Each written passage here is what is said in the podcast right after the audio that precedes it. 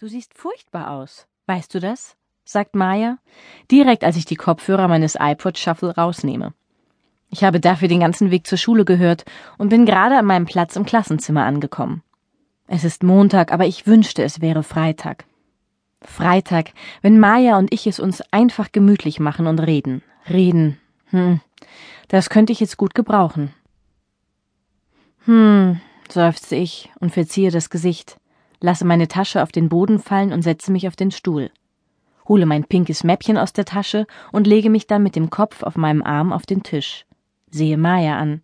Sie zwinkert mir zu, ihre moosgrünen Augen funkeln und die Sommersprossen tanzen mit ihren Grübchen um die Wette. Wir sind gleich alt. Es liegen nur wenige Monate zwischen uns. Trotzdem schätzen sie die Leute immer auf 15 und mich auf genau 14. Das ist so nervig, denn es ist ein himmelweiter Unterschied, 14 oder 15 Jahre zu sein. Was ist passiert, Bella? Hattest du heute Nacht ein Date mit Edward? Sie kichert und mein Magen zieht sich zusammen. Sie ist hübsch, voller Leben und Energie und endloser Tage. Nee, ich habe einfach nicht so gut geschlafen, antworte ich und versuche zu lächeln. Die Wahrheit ist, dass ich heute Nacht fast kein Auge zugemacht habe. Genauso wie letzte Nacht, die Nacht davor und die Nacht davor. Krankenhäuser sind nicht schlaffreundlich. Dort ist es nie richtig ruhig. Licht, Geräusche und Gerüche drängen sich konstant auf. Aber das Putzige ist, dass, wenn man lange genug dort ist, man sich daran gewöhnt. Und das Piepen, das Blinken und das Kratzen in der Nase werden zu einem Teil der Nacht. Zu Hause lärmt die Stille, zwingt mein Gehirn zu Denküberstunden.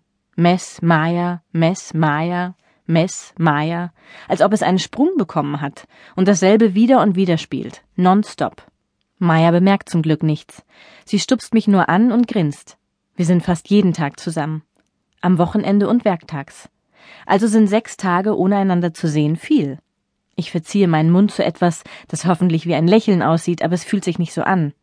Ich hole Luft, will gerade was sagen, aber da landet ein Papierkügelchen auf unserem Tisch genau vor Maya. Sie nimmt es sofort, schielt zum Nachbartisch, von wo Katrine sie ansieht. Schöne Katrine, die stinkreiche Eltern hat und ständig mit Mädchen aus der Neunten rumhängt. Oder Eisprinzessin, wie Maya sie gerne nennt.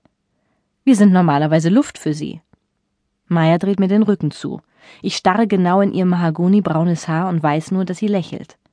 Sie dreht sich um und dort ist es. Das Lächeln, eifrig und erwartungsvoll. Sie kichert und faltet die Kugel auseinander, glättet das Papier mit den Händen und legt es zwischen uns wie einen Schatz. Es kribbelt mir in den Fingern, das Papier wieder zusammenzuknüllen und es weit, weit wegzuwerfen. Stattdessen lehne ich mich vor. Wieder tanzen im Club am Freitag? K, steht da schnell hingekritzelt. Ein Wort ätzt sich in meine Netzhaut, wächst, bis es das einzige ist, was ich sehe. Wieder. Ein Gefühl der Panik drängt sich auf. Wieder? Was bedeutet das? Aus dem Augenwinkel sehe ich Maya Katrine zunicken. Mein Magen krampft sich zusammen und bildet einen harten Knoten genau hinter dem Nabel. Ich blinzle fieberhaft und täusche einen Hustenanfall vor, so dass ich das Gesicht im Arm vergraben kann. Ist Maya im Club gewesen? Ohne mich, aber zusammen mit Katrine? Katrine, bei der wir uns immer einig waren, sie zu hassen, mit der wir, wie wir uns geschworen hatten, nie befreundet sein wollten. Ich presse die Augen so fest zu, dass Lichtpunkte hinter meinen Augenlidern tanzen. Maya legt eine Hand auf meinen Arm, fragt, ob ich krank werde und umschließt mich mit ihrem besonderen, besorgte beste Freundin Blick. Ich schüttle den Kopf, aber es fällt mir schwer, ihr in die Augen zu sehen. Ey, untersteh dich, krank zu werden. Schließlich wollen wir in den Club. Ich muss dir so viel erzählen. Sie lehnt sich an mich und flüstert, ein Typ aus der Zehnten von der Owang-Schule hat im Club angefangen. Er tanzt verdammt gut und deshalb hat ihn der Club gebeten, anderen ein paar seiner Moves beizubringen. Er ist einfach so heiß. Katrine ist vollkommen in ihn verknallt. Mehr kann sie nicht sagen, bevor die Tür zum Klassenzimmer auffliegt. Mathematik-Mette wirbelt in den gewohnt wallenden Gewändern ins Klassenzimmer.